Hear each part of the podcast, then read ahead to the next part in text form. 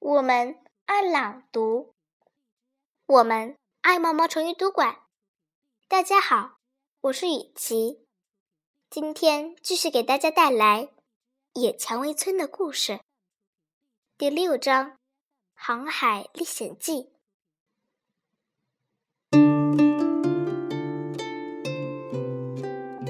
老鼠们祖祖辈辈都生活在野蔷薇村的树洞里。要是碰巧走进那的话，或许会看见从一个小小的烟囱里冒出的一缕青烟，甚至会看见一段深藏在树洞里的陡峭的楼梯。野蔷薇村的老鼠们过着忙碌而充实的日子，他们到树丛和田野里采摘香草、水果和坚果。做出美味的果酱、泡菜和蜜饯。这些食物储藏在树桩仓库，由艾伯先生负责看管。艾伯太太是个厨艺高手，从他们住的野苹果树屋里，时常飘出烤制蛋糕和面包的香味。老鼠们最喜欢在老橡树王宫举行聚会。伍德大公。夫人和他们的小女儿佩罗斯住在那里。佩罗斯最好的朋友弗雷德住在村头一棵角树里。弗雷德和他的哥哥蒂斯尔喜欢捉弄他们的妹妹克拉薇和凯迪恩。这仅仅是住在村里的几只老鼠。翻开这本书，去看看他们的亲戚和朋友吧。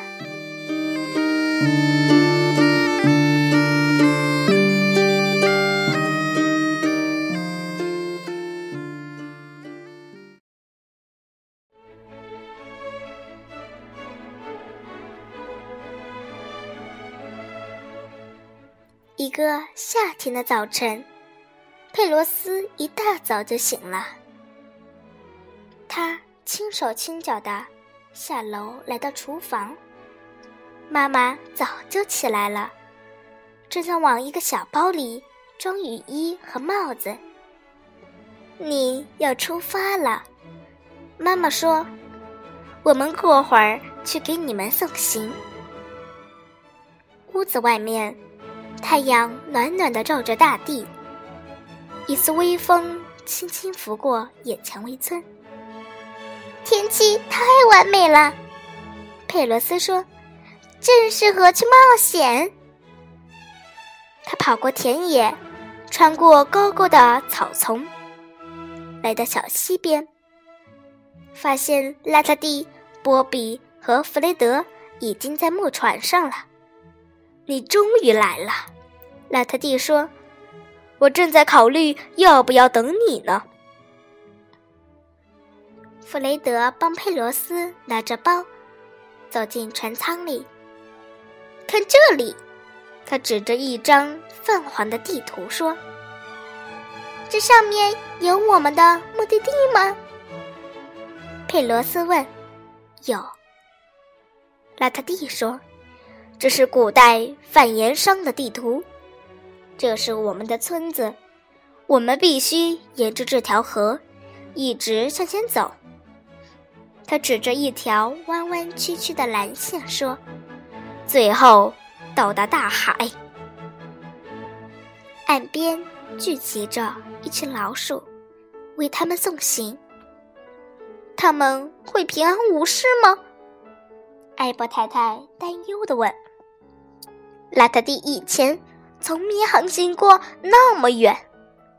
放心吧，亲爱的，艾伯先生说：“如果老鼠水手们能千里迢迢把盐送到我们这里，我相信拉特蒂也一定能把盐带回来。”都上船了吗？拉特蒂喊了一声，然后升起船帆，解开缆绳。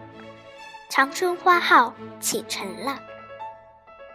弗雷德和佩罗斯每人选了一个床铺，佩罗斯选的上铺，弗雷德选的下铺。他们把各自的玩具和衣物放在床上，然后就急急忙忙跑到甲板上，帮邋遢地拉船帆去了。波比为大家准备了午餐。他们在甲板上一边吃午饭，一边欣赏着两岸的风景。要起风了，邋遢地说：“得检查一下是否一切正常。”我可以掌舵吗？弗雷德问。遇到这种风可不行，老朋友。我们走得很快，波比说。是的，我们很快就会到的。邋遢地一边往回收绳子，一边信心十足地说。整个下午，木船都在快速前进，经过一簇簇灌木丛。一棵棵大树和一片片田野，我们得找个避风的地方，晚上把船停在那里。拉特蒂说。经过小溪的一个拐弯处时，长春花号朝岸边驶去。波比扔出缆绳，套在岸边一个凸起的树根上。这个避风的港湾。正好可以让他们过夜。他们回到船舱里，波比点上灯，热了些汤。吃过晚饭，他们围坐在餐桌边，讲故事、唱歌，玩了好一会儿。孩子们被外面的风吹了一整天，也都累了，开心地钻进了被窝。在船舱外面，溪水拍打着船舷，轻轻地摇着他们进入了梦乡。第二天早上，佩罗斯被窗外的风声吵醒了。他们升起船帆，继续航行。小船顺着河流向前行驶。白天很快就过去了，到喝下午茶的时候，孩子们早已下定决心，要成为探险家。当心，有黄鼠狼！弗雷德突然喊道。他冲进驾驶室，撞到了舵柄上，木船晃了一下，朝岸边冲去，砰的一声。木船停下来不动了，船搁浅了。对不起，老特地，弗雷德难过的嘟囔着。邋遢地叹了口气：“我们去吃晚饭吧。”第二天早上，迎接他们的是哗哗的大雨。邋遢地透过舷窗向外看去。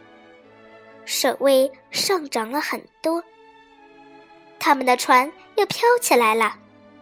万岁！他大声喊着，冲到甲板上，把地图拿来。我想我们快到了。佩罗斯指着前面说：“那一定是海鸥山。”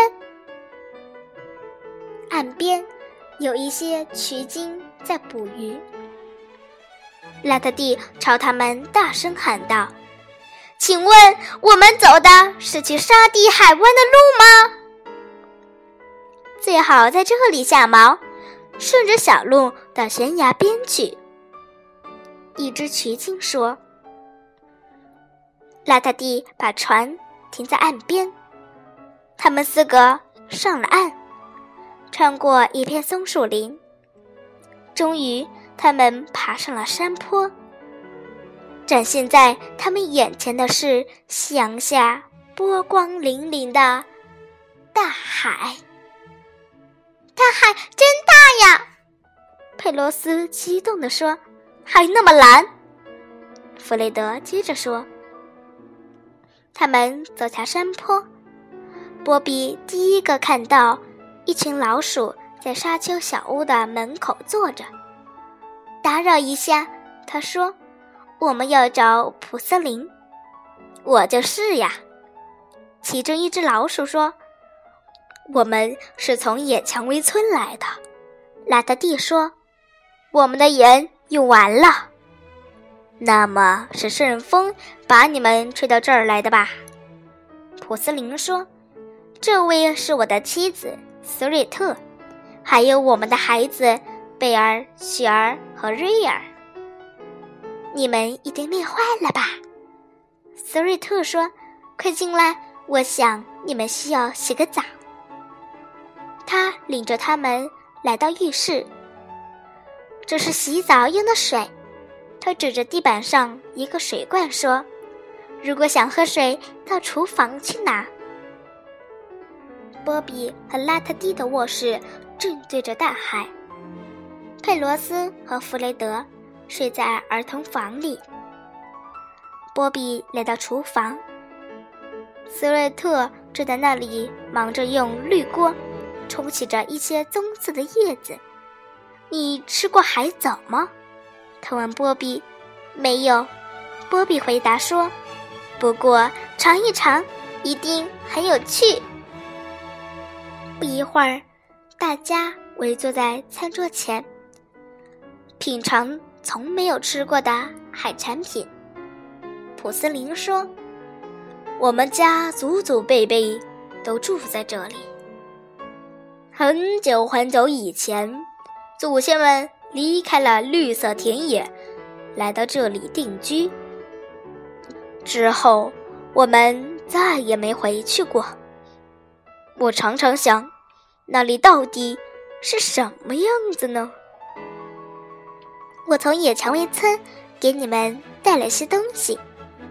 波比说着，拿过来一个篮子，里面装满了艾伯太太做的蜂蜜蛋糕、草莓果冻和紫罗兰蜜饯。该睡觉了，孩子们。斯瑞特说：“如果明天天气好的话，我们去海滩上玩。”第二天早上，孩子们刚一起床，就想到海边去。最好戴上太阳帽。斯瑞特说：“天气会很热的，我们要在那里野餐，玩一整天呢。”贝尔和弗雷德用沙子建造宫殿，雪儿和佩罗斯在石堆里寻宝，而瑞尔则在海滩上跑来跑去。大人们呢？他们铺好野餐布，坐下，一边看着孩子们玩，一边聊着以前的事情。波，突然，波比注意到海浪开始涌上沙滩，就把孩子们叫回到沙丘上。涨潮了，普斯林说：“不久，海滩就会被海水淹没，我们该回家啦。”第三天，弗雷德醒来的时候，看到海面上翻滚着乌云。普斯林穿着雨衣从儿童房门口经过，得在暴雨来临之前把盐池盖好。他喊道：“来帮帮忙吧！”他们顺着地道跑到后门。弗雷德看到地面上有两个巨大的池子。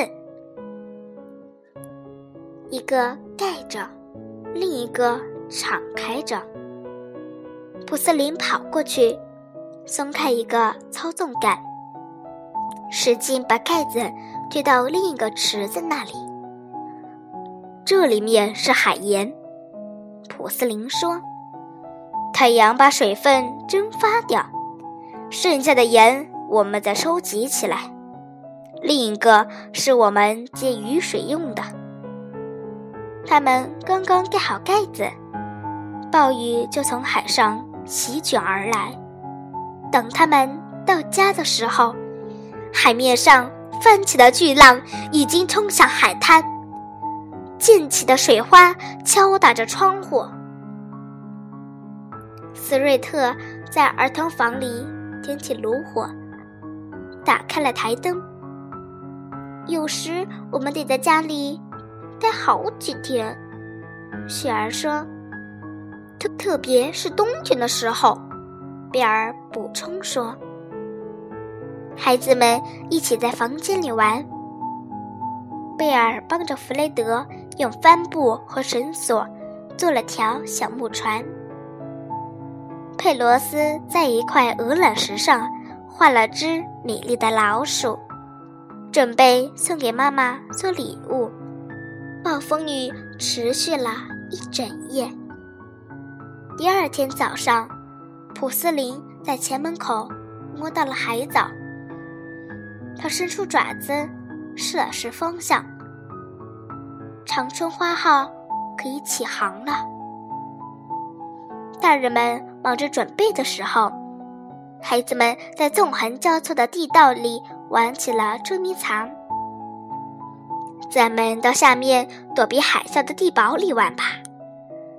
贝尔领着小伙伴来到沙丘深处几间又冷又黑的房间里。海啸发生的时候，我们就到这下面来。雪儿说：“这里更安全些。”你们在哪里？这时，远处传来斯瑞特的叫喊声：“给，给动身出发了！”佩罗斯和弗雷德很不情愿地回到儿童房去收拾他们的行李。这个贝壳送给你们，贝尔说：“每次把它放到耳边，就能听到大海的声音。”它会让你们想起我们，再回来看我们的。拉特蒂和普斯林用手推车运来了几桶盐，然后把大家的行李和礼物装到车上。一切准备妥当，他们就沿着沙丘出发了。他们爬下悬崖，回到长春花号上。费了点劲，才把东西都装上船。不要把盐弄湿了，当心点儿。普斯林说：“一定来我们野蔷薇村玩。”波比说：“我们会想念你们的。”全体上船！拉扎蒂喊道。他们和新结识的朋友互相拥抱告别。感谢他们所给予的一切帮助。波比松开缆绳，拉特蒂升起船帆，把船驶入河流。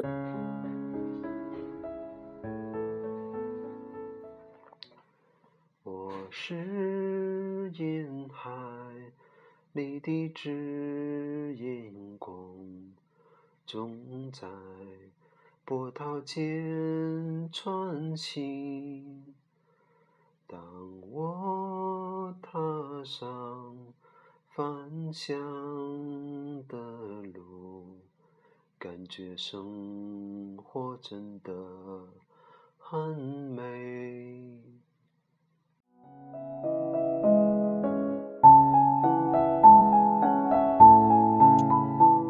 弗雷德唱起了歌。微风吹动船帆，船拐过一个弯，然后继续向前行驶。